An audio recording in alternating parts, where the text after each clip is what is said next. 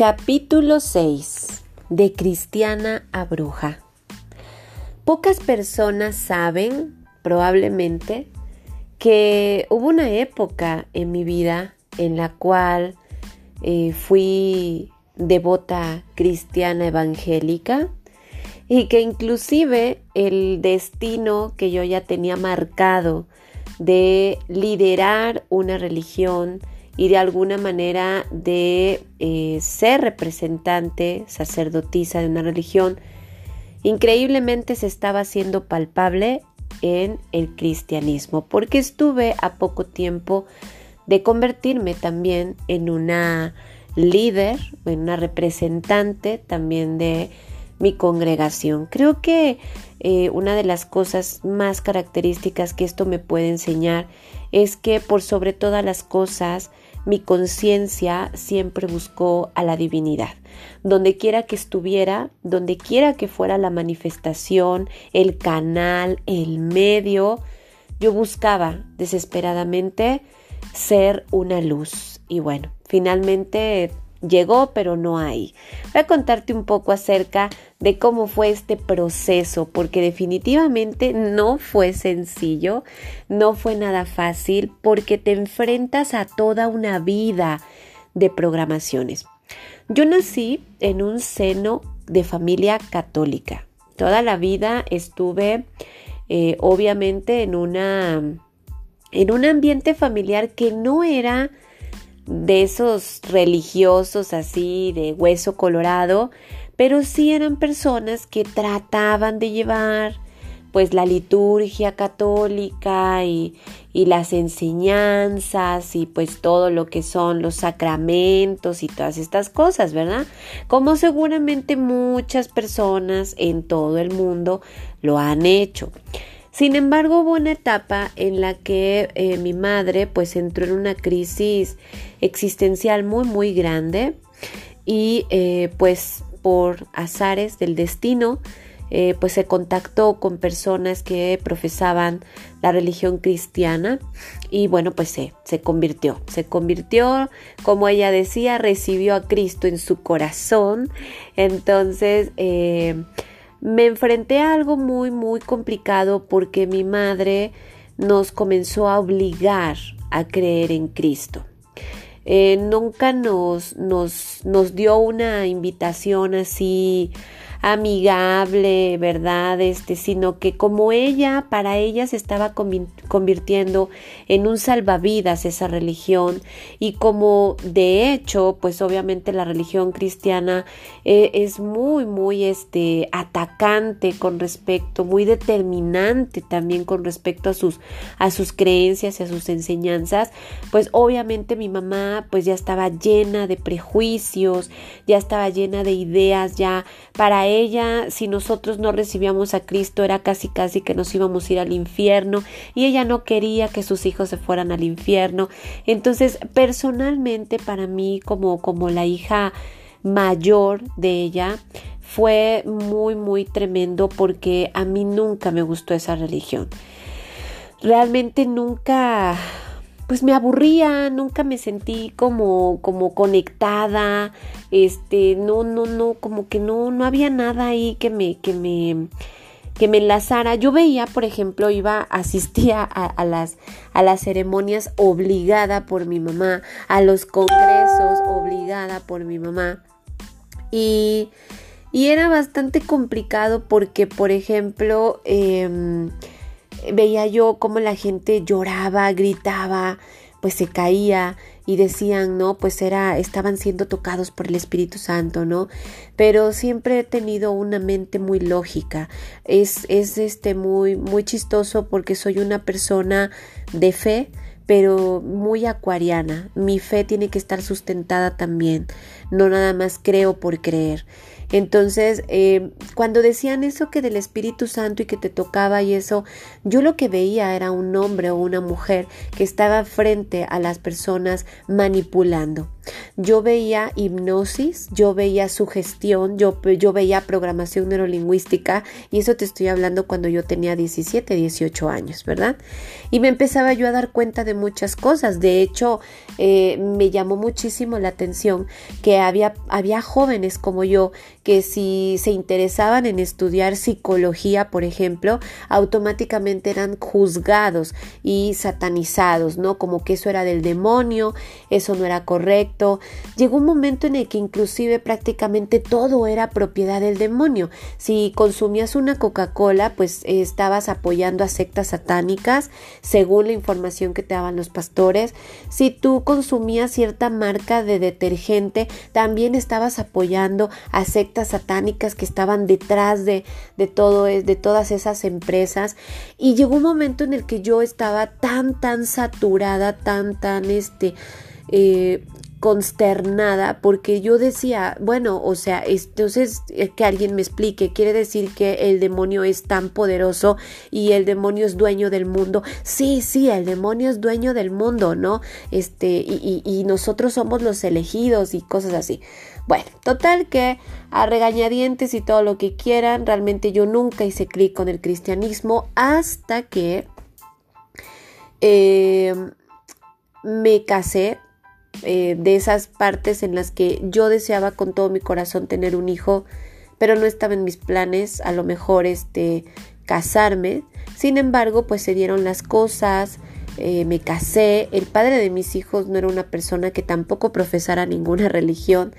Entonces, pues ahí llegó la manipulación también porque nos empezaron a decir que teníamos que tener una base espiritual porque íbamos a tener un hijo al mundo y que evidentemente pues ese hijo al mundo pues tenía que tener ahí un sustento para su vida espiritual y que el cristianismo, bueno, para no hacerles el cuento largo, pues los dos optamos por entonces ir a la congregación y empezar a tratar de involucrarnos y nos fuimos metiendo cada vez más y más y más y más y más hasta que llegó un momento en el que como matrimonio y como familia nos empezaron a tomar en cuenta, nos empezaron a ver como un prospecto para convertirnos en, pastores y poder en todo caso liderar la religión cristiana en la ciudad en la que nosotros pues estábamos viviendo.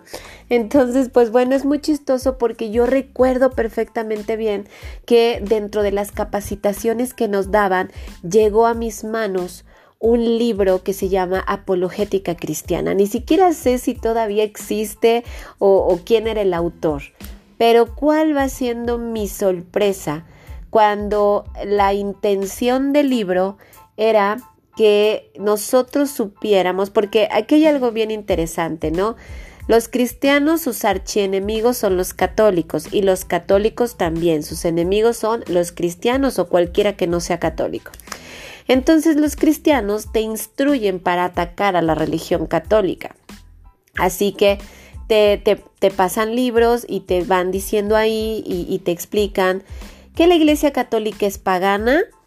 Ahí por primera vez yo supe sobre las múltiples prácticas paganas que la religión católica tiene, porque en realidad eso es cierto, no es una mentira, es verdad.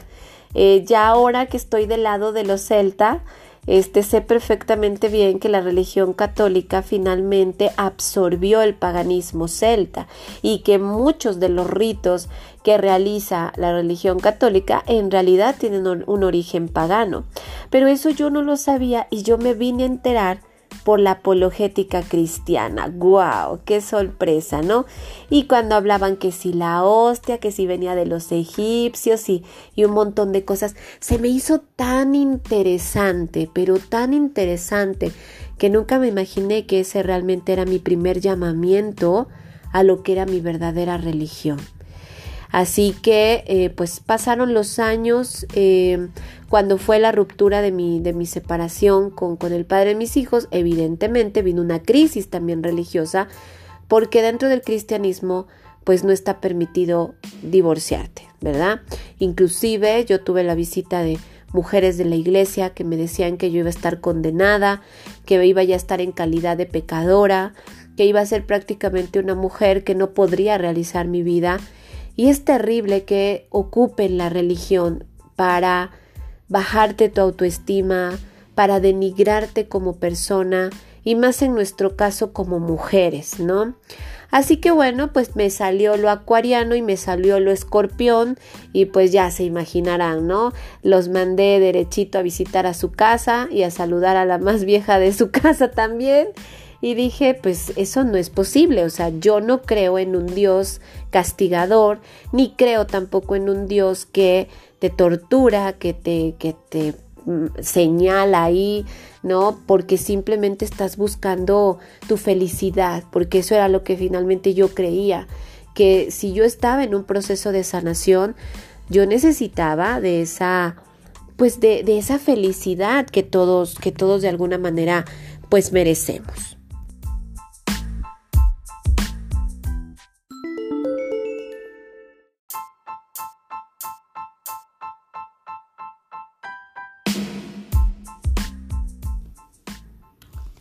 Así que bueno, pues tomé mis decisiones.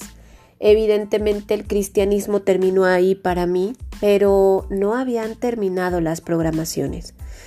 Yo había estado sometida a por lo menos cinco o seis años constantemente de programaciones tóxicas, programaciones que se quedan en tu subconsciente, que son muy poderosas y que a la hora que yo me empecé a involucrar en otro de los temas que fueron un parteaguas en mi vida, ya te recordarás que yo empecé con todos los temas de sanación. Pero el primer contacto que yo tuve con el ocultismo fue el tarot. Así que imagínate la cantidad de programaciones que yo tenía con respecto al ocultismo. Yo recuerdo muy bien que con mucho temor con valor y con temor, me compré mi primer mazo de cartas. Y lo tuve ahí, y lo veía, y lo observaba, pero no lo agarraba. Y si lo agarraba, lo agarraba poquito, y después lo volvía a soltar. Y siempre llegaba a mí el pensamiento, es que se me va a aparecer el diablo. Es que en el momento que yo empiece a leer el tarot, se me va a aparecer el diablo. Y me daba muchísimo miedo. Es increíble cómo esas programaciones estaban tan metidas ya en mí y yo estaba llena de miedo, llena de miedo, que ni siquiera tenía como que la suficiente fuerza de atreverme a decir, sí lo voy a estudiar, sí lo voy a hacer. Cada vez que yo agarraba el tarot yo me sentía culpable. Yo me sentía que estaba traicionando a Dios y me sentía que algo estaba haciendo mal y que algo muy malo me iba a pasar. De verdad que son cosas tremendas. A la par de ese tiempo, yo estaba tomando un diplomado como educadora en sexualidad, porque el tema de la sexualidad también siempre ha sido un tema que me fascina, que me encanta, que, me llena muchísimo. Eh, sin embargo, eh, bueno, pues dio la casualidad que en ese proceso en el que yo me estaba encontrando, ¿verdad?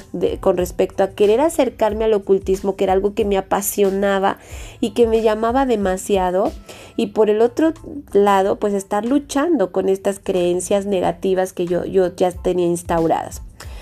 Surgió que en este diplomado eh, dieron un, un taller que se llamaba eh, taller de religión y sexualidad, que fue impartido por un alto este, profesional de la UNAM, eh, pues un investigador eh, con doctorado, que bueno, pues su taller finalmente estaba destinado a que las personas supieran cómo nosotros como seres humanos habíamos sido manipulados por la religión para quitarnos el gran poder de la sexualidad y cómo la represión, evidentemente, de la religión ha causado tanto daño como sociedad y obviamente en nuestra vida sexual. Ese era el objetivo del taller. Sin embargo, para mí fue más allá del simple tema de la sexualidad para mí representó, por ejemplo, que el que me mostraran el idioma original de la Biblia, que nos citaran textos que han sido eh, correctamente eh, traducidos y que no tienen nada que ver con lo que a nosotros nos presentan en una Biblia, para mí fue choqueante. Obviamente para otras personas ese, ese taller fue brutal fue, eh, yo veía gente que terminaba llorando, que terminaba decepcionada, que terminaba como con una gran angustia después de todo lo que se enteraban, porque obviamente no era que te lo platicaran, era que te lo estaban demostrando, era que con pruebas te estaban diciendo, esto es mentira, esto no es verdad, esto no es así. Me acuerdo mucho que una de las cosas que más se encargaban en ese taller de, de, de, velar era el tema, por ejemplo, de las diferentes este, eh, orientaciones sexuales, ¿no? Y cómo las religiones de alguna manera han atacado y han distorsionado y han hecho una mala traducción inclusive del mismo libro que ellos promueven. Cuando yo me di cuenta que inclusive había muchos Jesuses en la historia y que realmente no era solamente el Jesús que a mí me habían presentado en el cristianismo, yo entré precisamente en una crisis espiritual.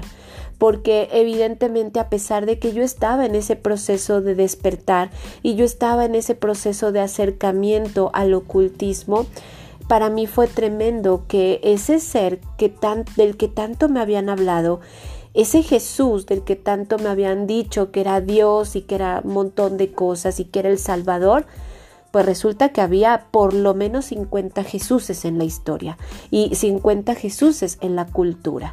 Entonces ya te imaginarás la crisis que eso representó para mí. Em, en ese momento tuve, pues yo digo que la voz de la diosa, porque realmente Quizás no me afectó tanto como otras personas porque yo ya estaba en ese proceso de desintoxicación, pero, pero sí me afectó todavía por las programaciones que traía. Y hubo una, persona que, en su momento, recuerdo muy mucho que era del signo de Pisces, y, y yo le hablé y yo le dije, fíjate que siento esto, pienso esto, me enteré de esto, ya había terminado el taller y ella lo único que me dijo, ¿qué importa si existe o no? Lo único que tú tienes que tener claro es que hay un ser superior. Hay alguien más poderoso que nosotros, hay alguien que es más, más, em, más grande que nosotros como humanidad y no importa qué nombre tenga. Lo importante es que sepas que existe Dios, que por ninguna razón tú te olvides que existe Dios. Cuando a mí me dijo eso, yo creo, hoy lo creo que era la voz de la diosa tomando a esa persona para, para que yo no, no cayera en esa crisis tan terrible después de, de ese conocimiento tan revelador, ¿verdad? Pero, pero definitivamente no fue fácil. A mí me llevó por lo menos un año desintoxicarme lo suficiente para poder atreverme a leer el tarot. Y me llevó por lo menos unos tres o cuatro años desintoxicarme de ese miedo para de alguna manera eh, que esto no influenciara en el nuevo camino que yo de alguna forma estaba abrazando y al que poco a poco me iba introduciendo. Empecé con el tarot, pero no fue el único conocimiento con el que empecé.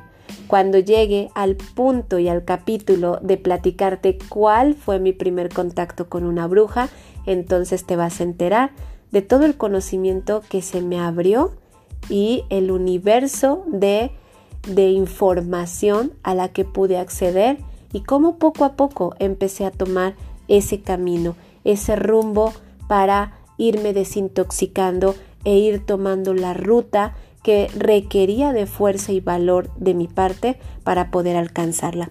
Esta, esta etapa de mi vida la representó el tarot con el colgado. Y ya ves ahora por qué también tomo el tarot, porque el tarot me ha, me ha acompañado también en los momentos más difíciles de, de mi vida, porque está lleno de sabiduría, está lleno de conocimiento.